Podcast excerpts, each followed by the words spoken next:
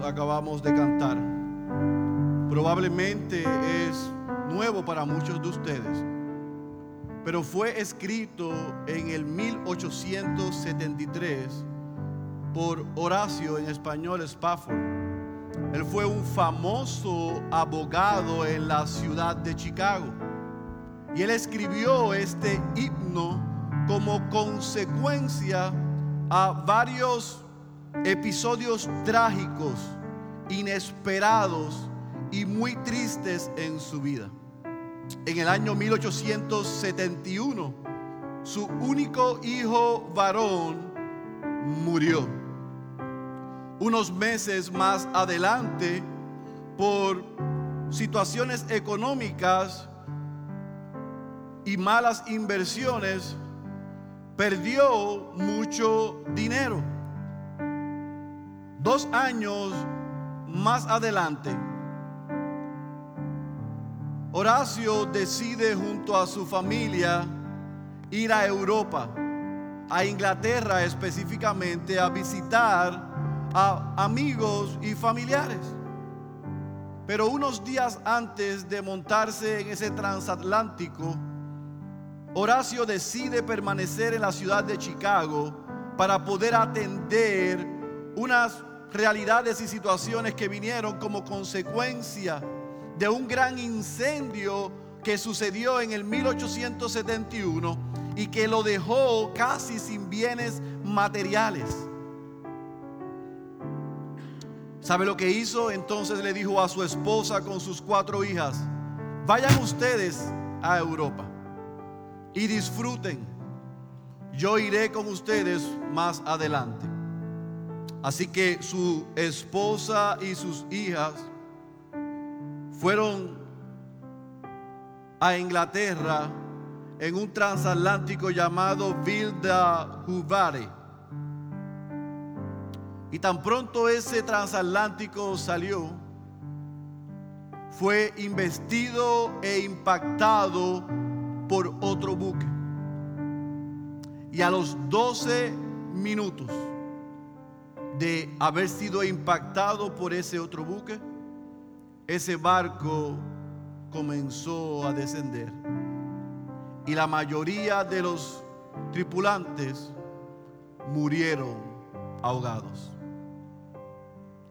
Cuatro hijas que le quedaban a Horacio murieron ahogadas ese día. Pero su esposa Ana sobrevivió y llegó a Gales. Y desde Gales envió un telegrama a su esposo Horacio que decía de la siguiente manera, única salva, pero estoy bien, tengo paz en mi ser, gloria a Dios. Horacio al recibir esa carta y saber que su esposa sobrevivió, tomó el próximo barco camino a Europa. Y dice la historia que mientras él iba camino a Europa, llegó un momento en que en ese barco pasó exactamente por el área donde se encontraban los cuerpos, los cadáveres de sus cuatro hijas. ¿Usted puede imaginar eso? Y en ese momento donde Dios trae a memoria las palabras de su esposa. Estoy bien, tengo paz en mi ser. Gloria a Dios. Así que Horacio bajó al camarote de aquel barco y escribió una poesía que hoy se ha convertido en un himno muy famoso y que muchos cantamos en momentos de aflicción, recordando que sin importar la situación en la que nos encontramos, los que somos hijos e hijas de Dios, siempre estamos bien, tenemos paz, gloria a Dios. Unos años más adelante, el Señor le concedió a Horacio y Ana tres nuevos hijos. Y cuando le preguntaron sobre la experiencia pasada y cómo del año 1871 al 1873 sucedieron tantas cosas trágicas en su vida. ¿Cómo pudiste resistir eso? Horacio dijo, hoy puedo decir que me alegra poder confiar en mi Señor cuando me cuesta algo.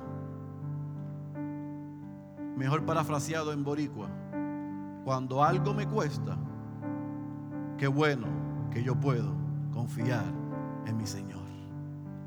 Y eso es lo que vamos a aprender en esta mañana. Hay un costo por seguir a Cristo. La vida cristiana sin dolor y sufrimiento no es una verdadera ni genuina vida cristiana. Permítame orar. Padre, gracias porque te hemos alabado y adorado. Hemos reconocido que estamos en tu presencia. Hemos dado de lo que hemos recibido. Y ahora nos queremos sentar a tus pies a repasar lo que hemos aprendido y aprender lo que tu palabra tiene en esta mañana para nosotros. Yo reconozco mi imperfección, mi pecaminosidad y mi humanidad. Y es, me, es imposible transformar y cambiar la vida de aquellos que están aquí que no son tus hijos. Y me es imposible ministrar a los que somos tus hijos. Pero tú, a través de tu Espíritu Santo y el poder de tu palabra, tú eres capaz de hacer eso y mucho más. Por eso te rogamos que hagas, como decimos desde el principio de este servicio, lo que solo tú puedes hacer. Ministra y reconforta a los corazones de tus hijos y de tus hijas y salva en medio nuestro a los que son perdidos. Espíritu Santo, predica un mejor sermón del que yo puedo predicar. Esa es mi oración en el nombre poderoso de Jesús. Amén, amén y amén. Dios les bendiga, bienvenidos a aquellos que nos visitan, tal como dijo el pastor César. Si usted ve a algunos hermanos que están en medio nuestros que hablan inglés, dele gloria a Dios, porque estos jóvenes están en su receso universitario, sirviendo en este país, ayudándonos en la reconstrucción post María y cada vez que viene un equipo están decidiendo venir aquí con nosotros a poder alabar al Señor. Así que estamos contentos de tenerle. A los que nos visitan por primera vez, mi nombre es Félix Cabrera y soy uno de los cinco pastores de esta iglesia. Nos encontramos inmersos eh, hoy en nuestro cuarto servicio eh, en una serie que hemos titulado Iglesia a la manera de Dios y para que nos sirva de repaso a los que llevamos ya desde el primer día, pero también para que ayude a refrescar a los que por alguna razón no nos han podido acompañar seguido y a los que nos visitan hoy. Queremos dar eh, un review, un repaso, un viaje muy rápido por lo que hemos visto en los primeros tres mensajes. En nuestro primer mensaje vimos en Mateo capítulo 16, artículo Mateo capítulo 16, versículo 18, que Cristo edifica su iglesia. Cristo es quien edifica su iglesia. En el segundo mensaje, en Hechos capítulo 2, versículo 42 al versículo 47, vimos el fundamento de la iglesia. Vimos la iglesia primitiva, la iglesia en Jerusalén, que tenía unos pilares sobre los que se construyó esa iglesia. Evidentemente fue edificada en Cristo, pero tenía unos pilares y unas características que sirvieron para que en aquella iglesia primitiva pudiésemos decir que era una iglesia saludable. En el tercer mensaje la semana pasada, entonces vimos la iglesia en Antioquía y vimos sobre ese capítulo 11, versículo 19 al versículo 31, algunas características que tenía aquella iglesia y que debe tener toda iglesia. Si usted nos ha estado siguiendo durante toda esta serie, usted puede tener la impresión de que todo va bien y que todo es nice and chuching. Pero ciertamente la iglesia del Señor muchas veces no todas las cosas van bien y hay sufrimiento. Por lo tanto, en esta mañana vamos a cambiar el tono y vamos a ir un poco más profundo para ver los retos, el costo de ser una iglesia saludable. Y vamos a hablar del sufrimiento, del dolor, de la persecución, de la adversidad como una característica de que Dios está en medio de creyentes y de iglesias que le son fiel aún en medio de la adversidad. Y por eso es que hemos titulado el mensaje en esta mañana, los costos o el costo de ser una iglesia saludable. Por eso te ruego que vayas a tu Biblia y vamos a ir al último libro de nuestra Biblia, al Apocalipsis capítulo 2. Vamos a leer cuatro sencillos pero poderosos versículos. capítulo 2, versículo 8 al versículo 11. Apocalipsis capítulo 2, versículo 8 al versículo 11. Y cuando usted está ahí, me dice amén. Dos amén. Así que esperamos. Apocalipsis es el último libro de nuestra Biblia. Apocalipsis capítulo 2, versículo 8 al versículo 11. Cuando usted esté ahí, me dice amén. Muy bien. Dice la santa y la poderosa palabra de nuestro Señor Jesucristo. Y escribe al ángel de la iglesia en Esmirna, el primero y el último, el que estuvo muerto y ha vuelto a la vida, dice esto. Yo conozco tu tribulación y tu pobreza, pero tú eres rico. Y la blasfemia de los que se dicen ser judíos y no lo son, sino que son sinagoga de Satanás. No temas lo que estás por sufrir He aquí el diablo echará a algunos de vosotros en la cárcel para que seáis probados y tendréis tribulación por diez días. Sé fiel hasta la muerte y yo te daré la corona de la vida. El que tiene oído, oiga lo que el Espíritu dice a las iglesias. El vencedor no sufrirá daño de la muerte segunda. Permítame orar. Padre, ayúdanos a comprender este texto. Yo lo voy a explicar y lo voy a tratar de aplicar a nuestros días. Pero tu Espíritu Santo, te ruego que lo hagas una realidad, una verdad en, en los corazones de los que estamos presentes. En el nombre de Jesús. Amén Amén, amén. Lo que hemos hecho durante las pasadas tres semanas es que antes de leer y estudiar un texto, queremos eh, ver cuál es el contexto en el que se está dando esos hechos. Y lo primero que yo quiero hacer antes de entrar de lleno en la realidad de esta iglesia es que usted entienda lo que significa y veamos la definición de Apocalipsis. ¿Qué significa Apocalipsis? Porque cuando nosotros escuchamos el libro o la palabra Apocalipsis, lo que nos da es temor y terror. Pero la palabra Apocalipsis viene del griego apocalipsis, que significa revelación, de redescubrimiento, develación. Es descorrer un velo, es revelar lo que estaba cubierto. Y básicamente el libro de Apocalipsis es eso. En el capítulo 1, versículo 1 dice que es la revelación de Jesucristo dada por Dios para mostrar y enseñar lo que iba a suceder.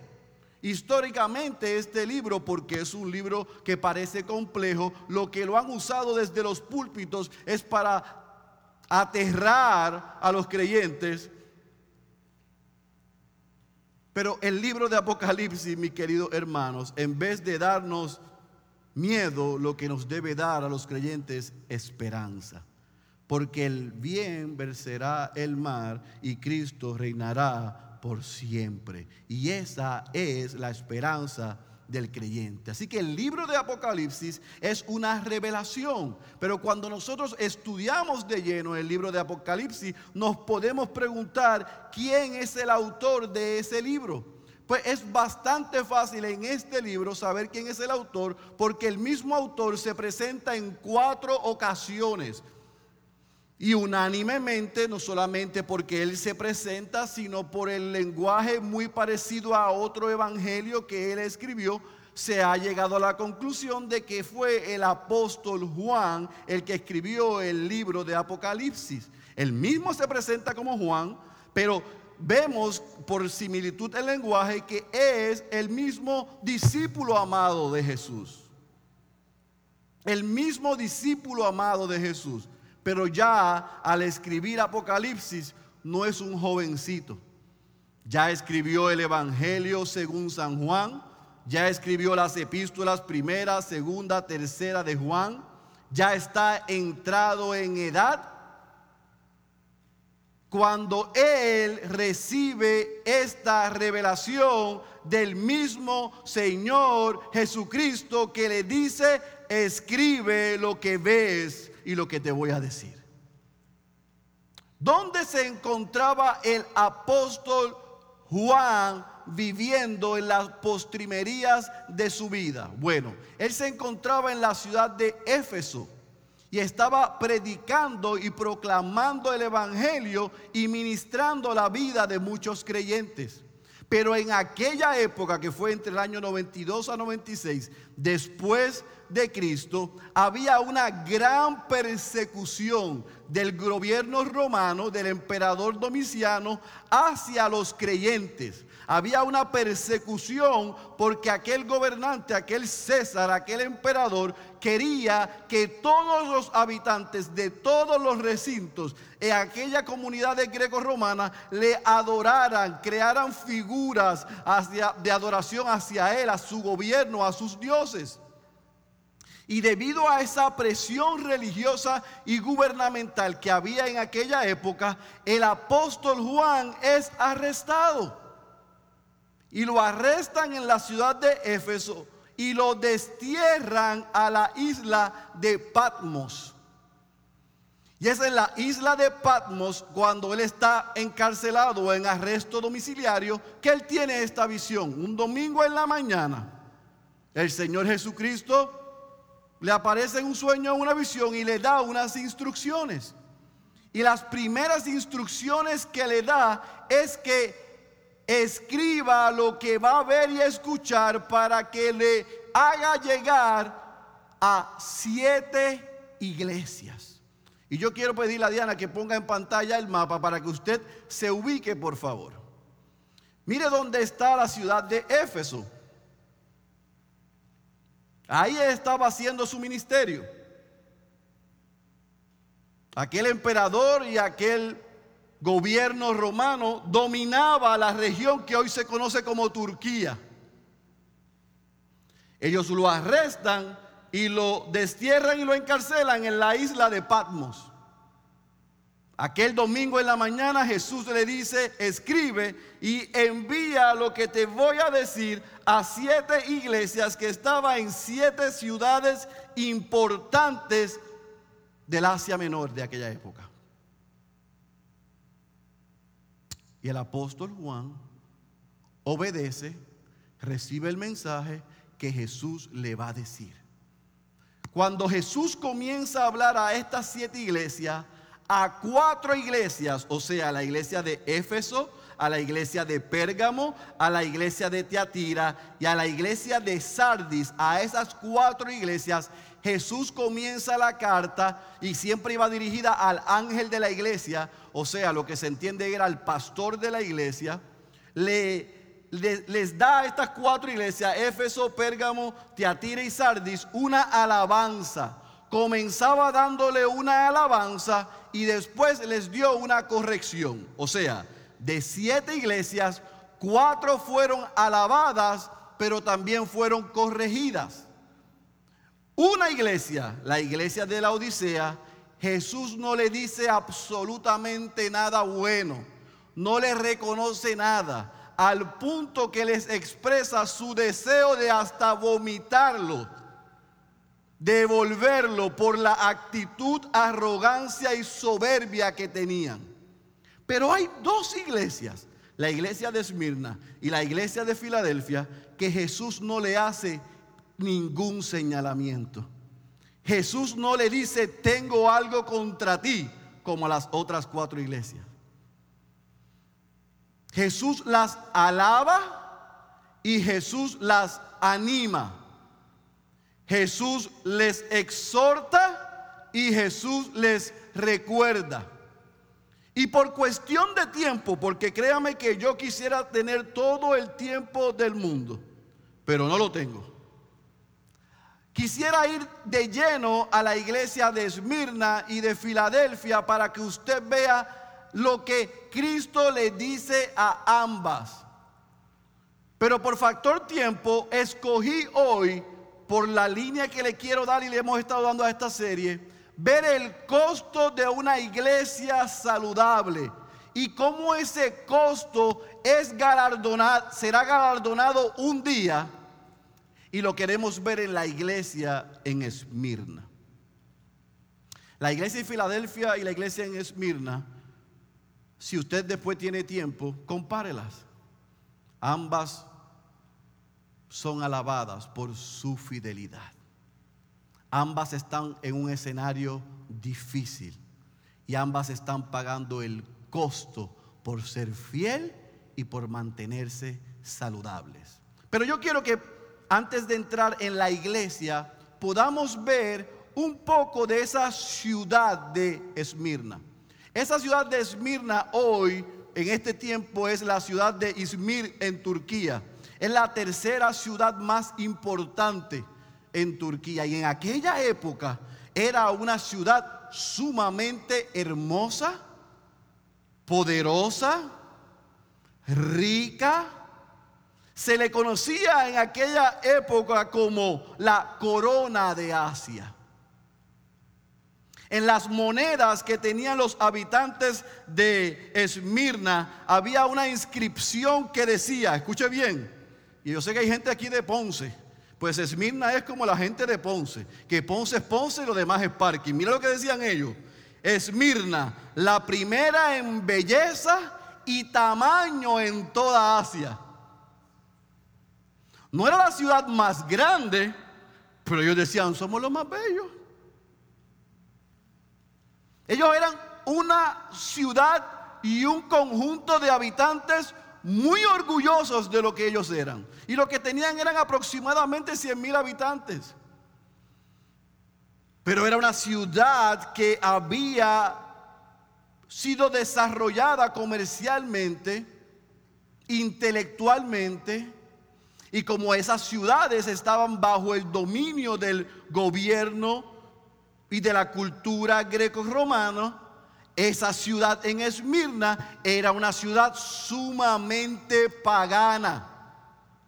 No solamente adoraban al dios Zeus y a muchas otras diosas, sino que también ese emperador Domiciano quería que le adoraran a él como el César y el emperador. Y es en ese contexto de esa ciudad rica, orgullosa y bajo ese gobierno opresor y abusivo que nace una iglesia en Esmirna. El cristianismo estaba comenzando en Esmirna. Y había un grupo de cristianos que probablemente llegaron de Éfeso o fueron salieron de la persecución en Jerusalén, como estudiamos la semana pasada, no sabemos, pero sabemos que ya había un grupo de creyentes fieles, judíos y gentiles que estaban en esa ciudad.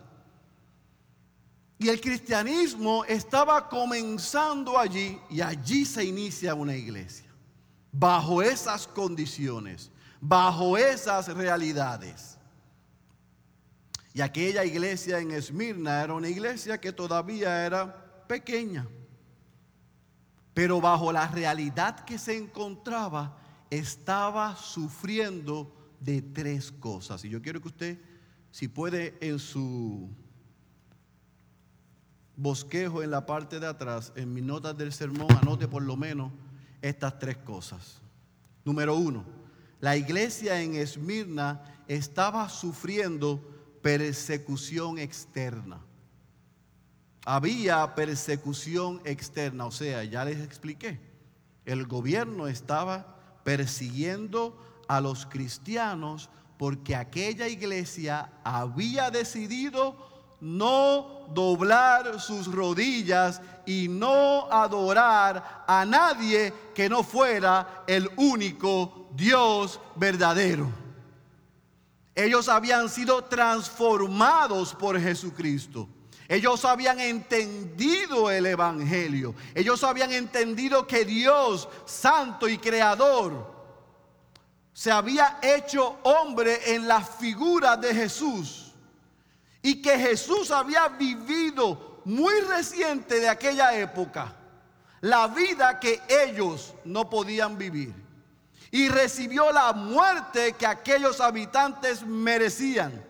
Y en ese gran intercambio, ese grupo de pecadores en Esmirna, judíos y gentiles, habían sido salvados por gracia y no habían recibido la ira de Dios. Esa realidad transformadora, cuando ellos entendieron que el justo fue a la cruz por los injustos, para que los injustos recibieran lo que no merecían, gracia y misericordia, fueron tan transformados que no podían, no pudieron doblar sus rodillas a otro Dios, a otros dioses o a otros hombres.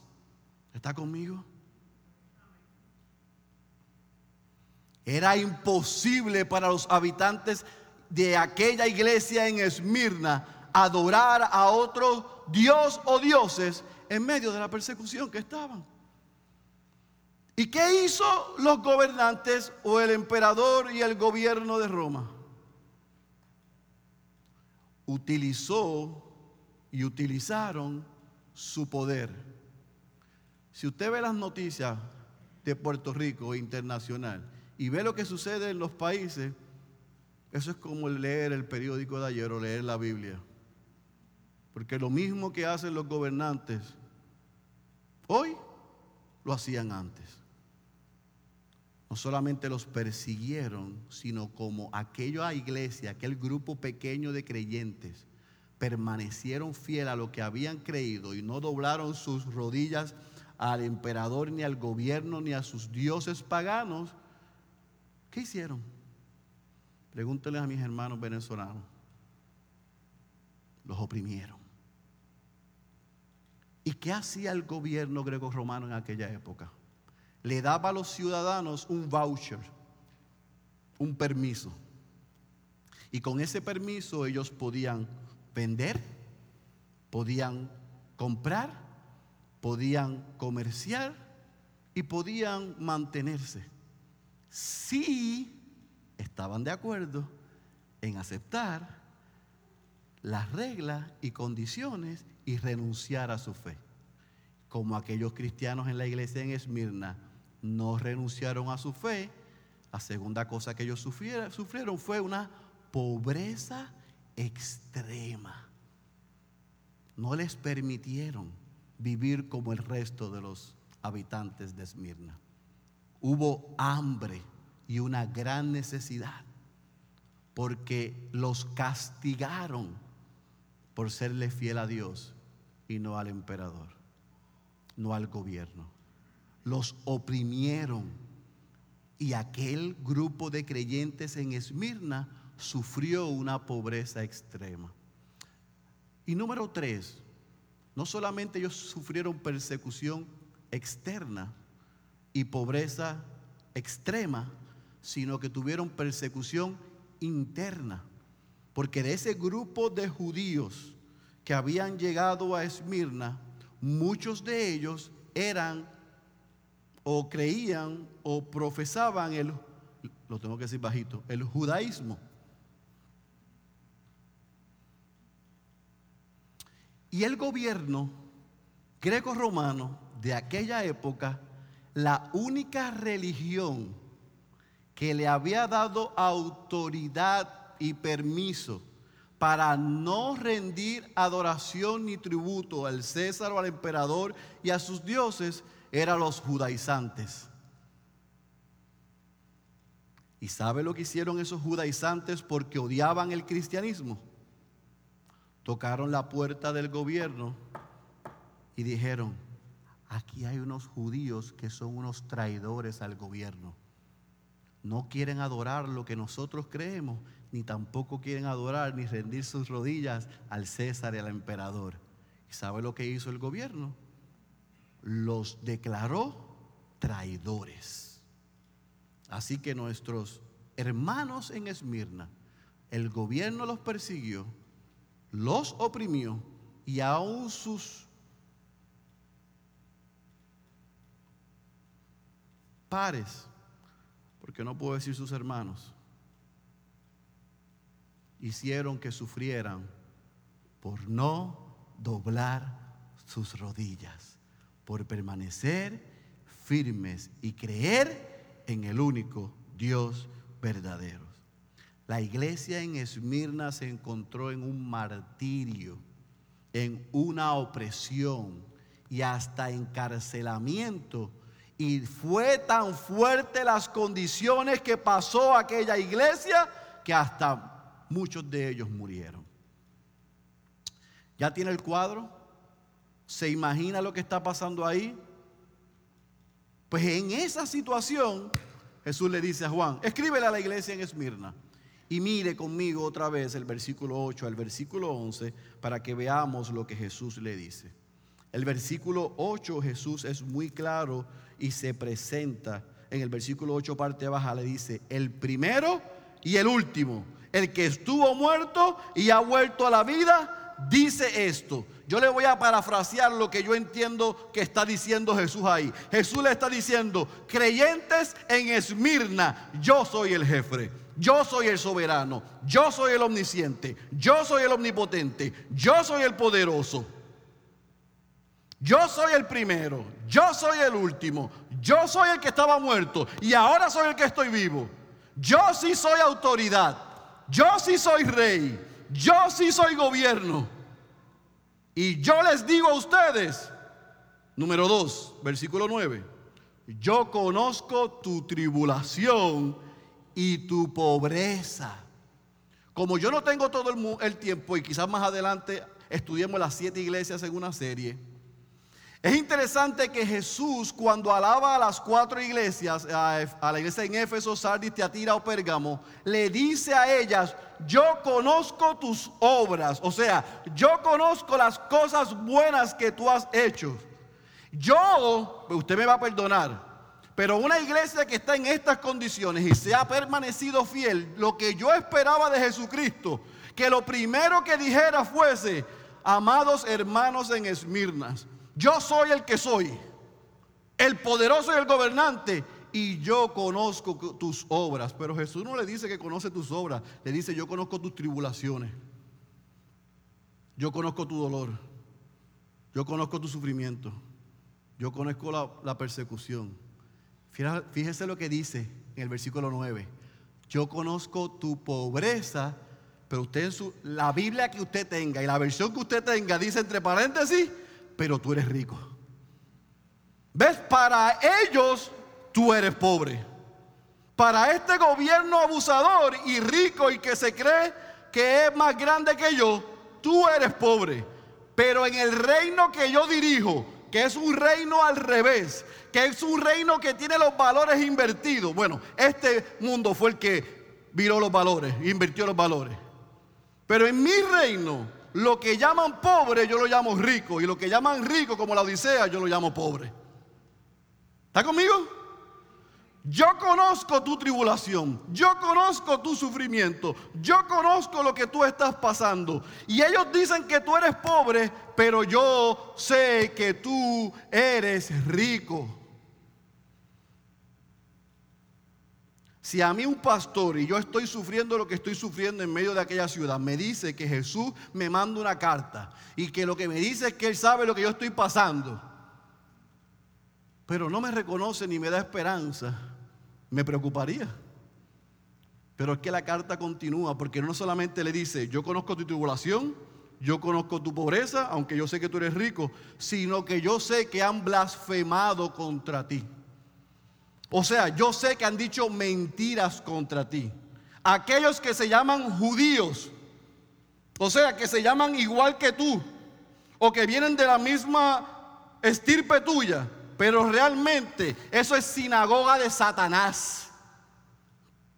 Esa gente que han blasfemado, que han dicho mentira de ti, que te han, puesto, te han puesto en contra del gobierno, eso son sinagoga de Satanás.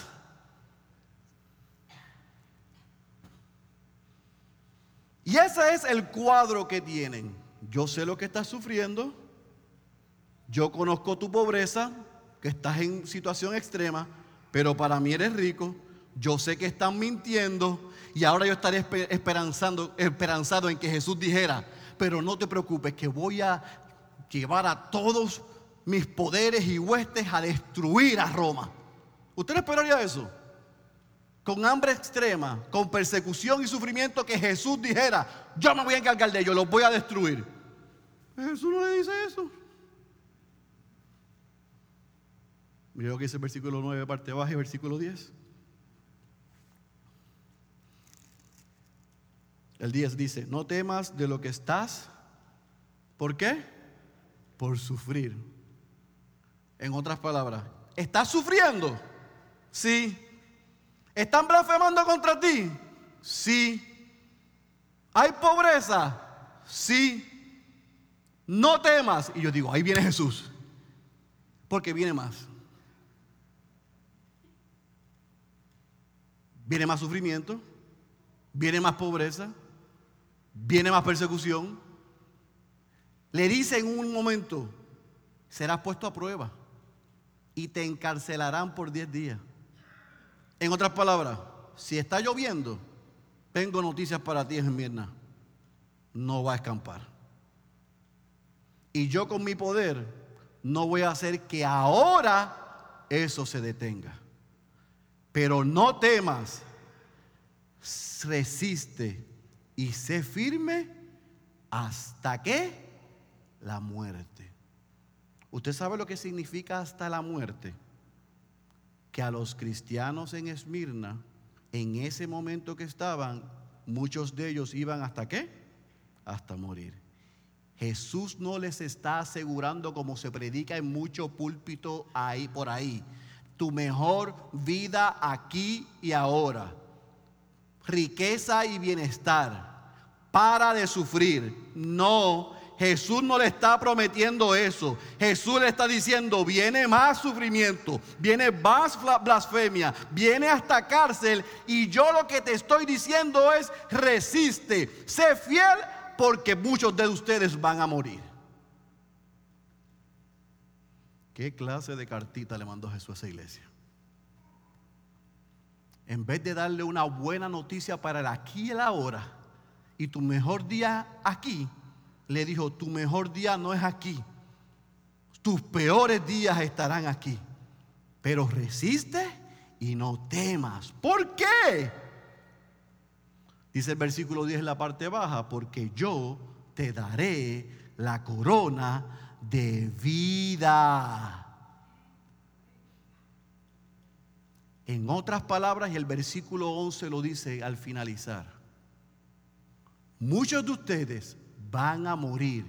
En Osea, van a sufrir la primera muerte, pero ustedes no van a sufrir lo que él llama en el versículo 11, la segunda muerte. Sufrirán aquí, pero ese sufrimiento tendrá una fecha de caducación, porque aunque mueran aquí, porque han sido fieles y han pagado el precio y han, y han estado dispuestos a pagar el costo de seguir a Cristo, vivirán por siempre. Si a usted no lo conmueve eso, yo no sé qué más lo puede conmover. O sea, pastor, que el mensaje que predica Cristo a Esmirna no es el que estamos escuchando en la radio en Puerto Rico. No, no es tu mejor vida aquí. No es bendiciones materiales. No es riqueza no es prosperidad, no es que tus relaciones van a ser mejores, no es que vas a ser rico, no es que probablemente seguirás sufriendo momentáneamente, temporeramente. Porque a los hijos de Dios nuestra vida es eterna y lo que pasa aquí no se compara con la eternidad. Y él le estaba diciendo a aquellos cristianos, van a seguir sufriendo por un poco de tiempo, pero eso jamás se comparará con lo que van a disfrutar por el resto de la eternidad. Wow. En síntesis, Jesús le está diciendo, amados, yo sé que ustedes están sufriendo opresión y pobreza. Yo sé que están sufriendo persecución por mi causa. Pero yo no les voy a prometer que eso va a cambiar ahora. Así que los animo a no tener miedo, a mantenerse firmes, aun cuando sean encarcelados para ponerlos a prueba y aun hasta que los maten aquí. Con la promesa y la garantía que un día terminará. Yo le quiero hacer una pregunta a usted, mi querido hermano. ¿Jesús podía eliminar ese sufrimiento de aquellos creyentes, sí o no? Así mire. Podía decirle, mira Juancito, dile a ellos que mañana por la mañana esto está resuelto. Se va a acabar todo el sufrimiento, toda la pobreza, toda la persecución, todo el martirio y nadie más va a morir. ¿Jesús podía hacer eso? Claro que sí. Pero no lo hizo. ¿Y por qué no lo hizo? Y es donde yo quiero aterrizar el avión en esta mañana. ¿Por qué Jesús no eliminó, quitó el sufrimiento, la persecución, el dolor, el martirio, la cárcel y la muerte de aquella iglesia? ¿Por qué? Porque Jesús nunca, nunca, nunca ha prometido que el costo y el beneficio de seguirle a Él es una vida sin sufrimiento y sin dolor. Ese no es el Evangelio. Ese no es el mensaje de Dios, ni las buenas nuevas de salvación. Por lo tanto, yo quiero que nosotros miremos el ejemplo de aquella iglesia. Que hubo un costo por su fidelidad y por su salud. Claro que sí. El costo fue más sufrimiento por la causa de Cristo. Y en medio de ese sufrimiento, ¿cuál fue la promesa de Cristo? Más sufrimiento hasta la muerte. ¿Y cuál es la garantía en esa promesa? vida eterna y que un día no iban a sufrir más. ¿Y cuál fue el resultado? Que aquella iglesia al escuchar lo que Jesús le prometió, redoblaron la marcha, tomaron más fuerza y resistieron aquello que estaba pasando. La historia dice que de todas esas siete iglesias, al día de hoy, en la única ciudad donde hay iglesia, todavía es en Esmirna.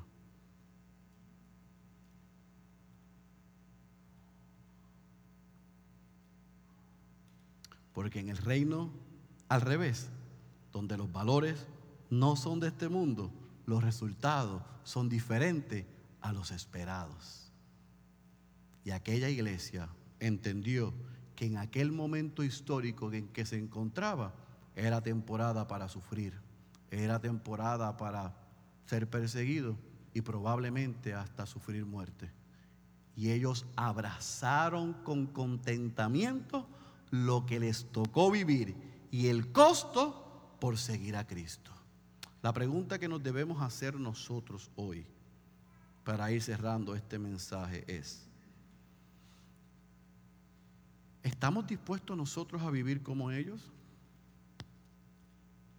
Porque aquí lo que yo quiero que tú entiendas, mi querido hermano, es que los romanos decían de aquella iglesia que era pobre e infeliz.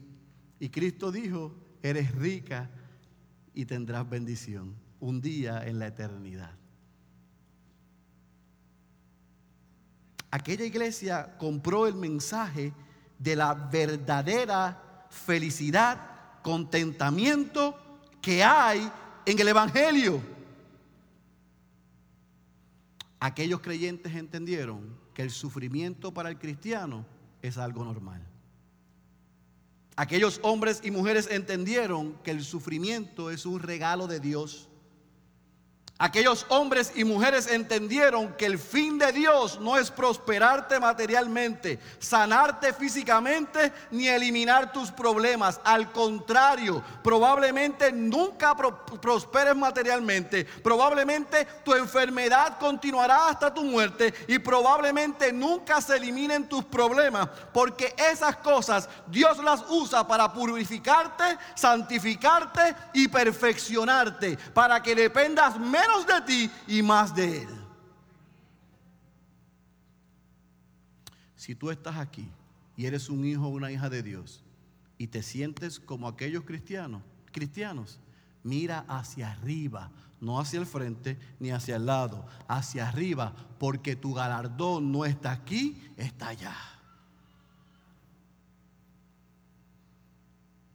Así que quiero concluir con dos mensajes para ti. Ser fiel a Cristo cuesta. Los cristianos en Esmirna probaron eso. Ellos no estuvieron dispuestos a doblar sus rodillas y pagaron el precio. La pregunta para ti y para mí es si tú y yo estamos dispuestos a pagar el precio. Y yo sé que probablemente lo que yo le estoy diciendo a muchos aquí es algo raro porque probablemente usted nunca ha escuchado y nadie le había enseñado desde un púlpito en una iglesia sobre la iglesia en Esmirna. Lo que le han hablado es de bendición y prosperidad, de que somos hijos de un rey, sacerdotes, príncipes y princesas, y que todo va a salir bien en esta vida. Pero no nos han dicho el costo por seguir a Cristo. Pues mire, nosotros en IBCD en Ciudad de Dios, queremos ser como la iglesia en Jerusalén, que estaba fundamentada sobre aquellos pilares. Queremos ser como la iglesia en Antioquía, que era saludable, pero también estamos dispuestos a ser como la iglesia en Esmirna. Y si el sufrimiento toca nuestra puerta, y si la persecución viene, y si nos van a ridiculizar por serle fiel a Cristo, bienvenidos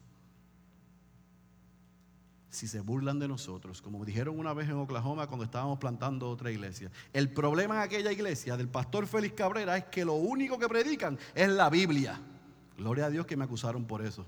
Espero que en San Juan me, me acusen de lo mismo. Que lo único que predico es todo el consejo de Dios. Porque es en todo el consejo de Dios que usted va a recibir la fortaleza, la información, la transformación y el sostenimiento para el día malo, el día del sufrimiento, porque nos va a llegar a todos.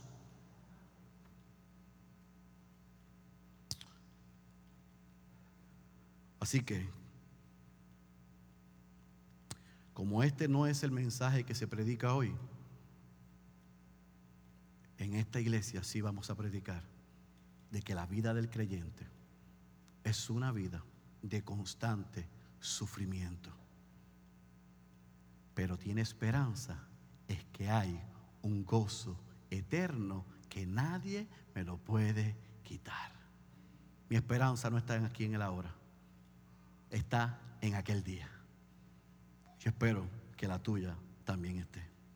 Por eso para terminar, como segundo punto, quiero compartir contigo las últimas palabras de un hombre en Assam al noreste de la India. Este hombre con su esposa y sus dos hijos escucharon y recibieron el evangelio por medio de unos de un misionero que vino de Gales. Ese misionero sufrió gran persecución y dificultad para llegar a la India a predicar el Evangelio. Pero lo que Dios quiere que pase, pasa. Y él llegó a la India y llegó a esa villa y allí les presentó las buenas de salvación a aquel hombre, a su esposa y a sus dos hijos, y toda la familia creyó en Cristo, se arrepintió de sus pecados y confesaron a Cristo como su Señor y Salvador. ¿Saben lo que sucedió? Que en aquella villa pagana, cuando el líder de la aldea se enteró que habían cuatro habitantes de aquella villa creyendo otra cosa diferente, llamó a sus arqueros y a todo el poblado y los colocaron de rodillas. Y le dijeron a aquel hombre, tienes que renunciar a tu fe o tus dos hijos van a morir.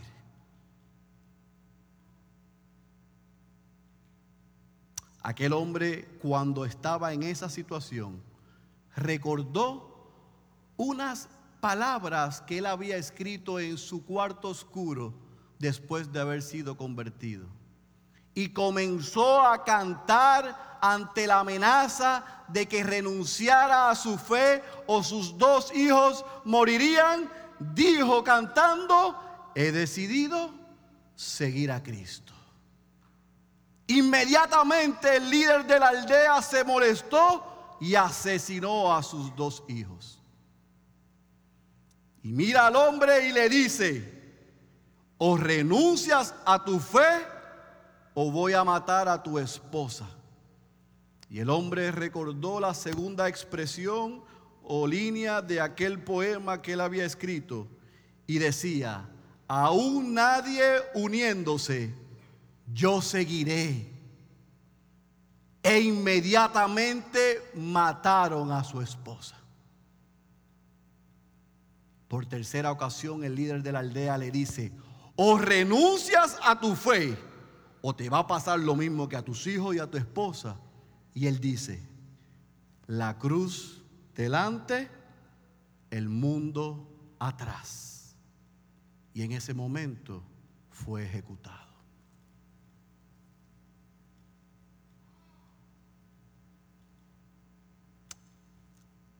Varios meses después el líder de esa aldea no pudo quitarse de su mente la impresión que tuvo delante de sus ojos de ver a un hombre donde le lo amenazaron de quitarle lo que más amaba, sus hijos y su esposa, si negaba su fe y no la negó por creer en Cristo. ¿Sabe lo que sucedió?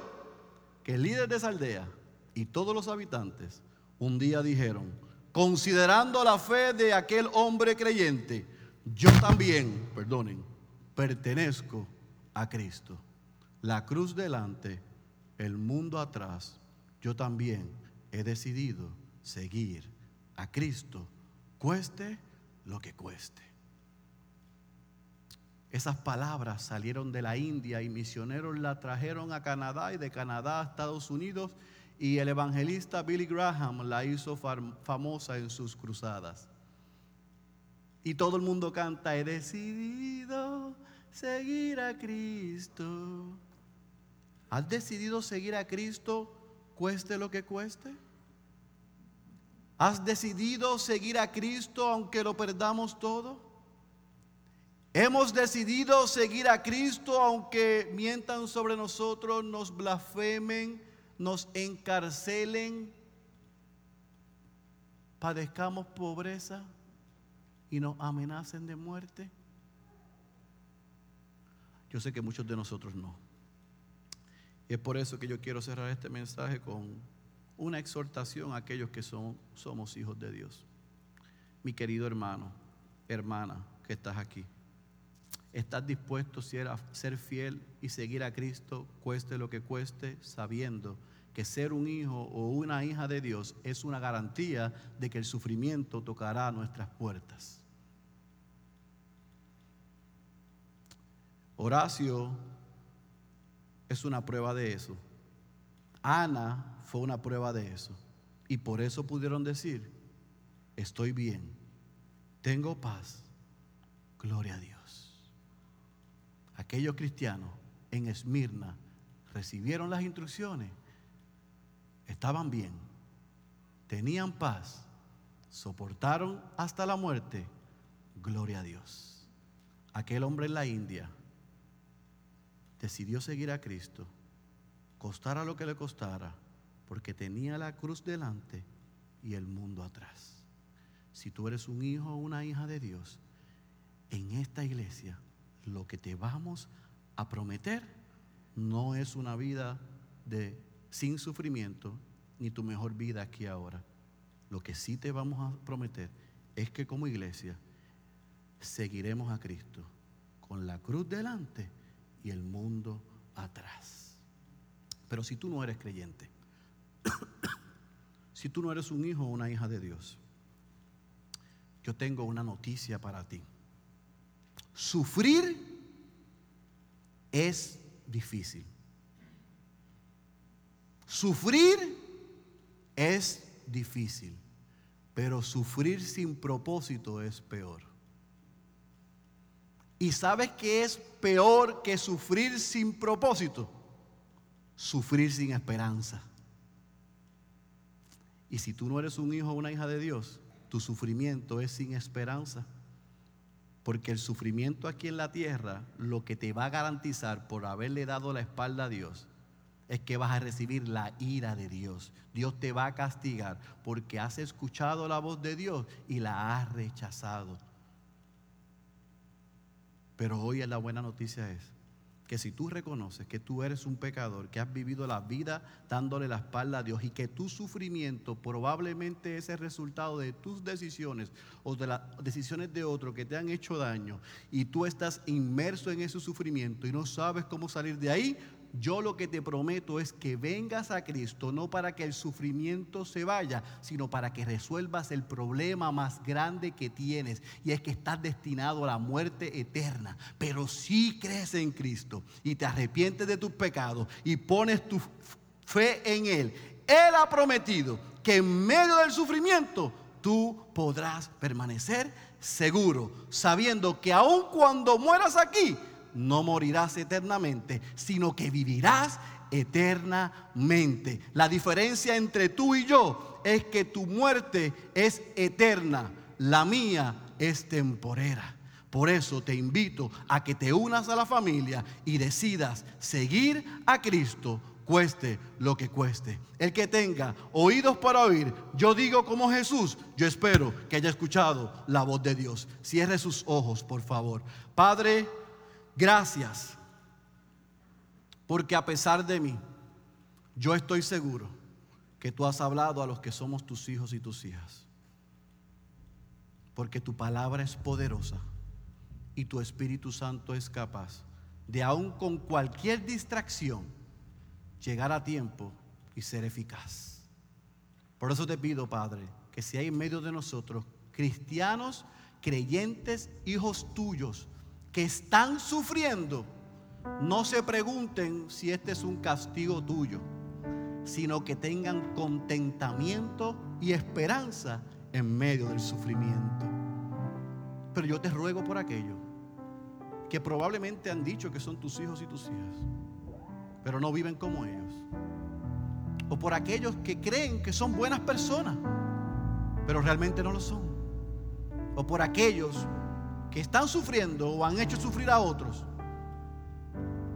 están recibiendo lo que han sembrado. A esos, hoy yo te ruego que le quites la venda de sus ojos, quites el corazón de piedra, le des un corazón de carne y le des la fe para poder responder en arrepentimiento. Y ahí donde están, decir, oh, yo soy un gran pecador. Cristo, me arrepiento de mis pecados y te confieso hoy como mi Señor y Salvador. Y yo entiendo que probablemente tú no quitarás el sufrimiento de mi frente, pero has prometido, y hoy entiendo, que estarás conmigo en medio de los días más difíciles de mi vida. Señor, que juntos podamos hoy cantar. Hemos decidido seguir a Cristo, cueste lo que cueste. Esa es la marca de un verdadero creyente y de una iglesia que realmente es saludable. Para tu gloria y tu honra, en el nombre de Jesús. Amén, amén amén.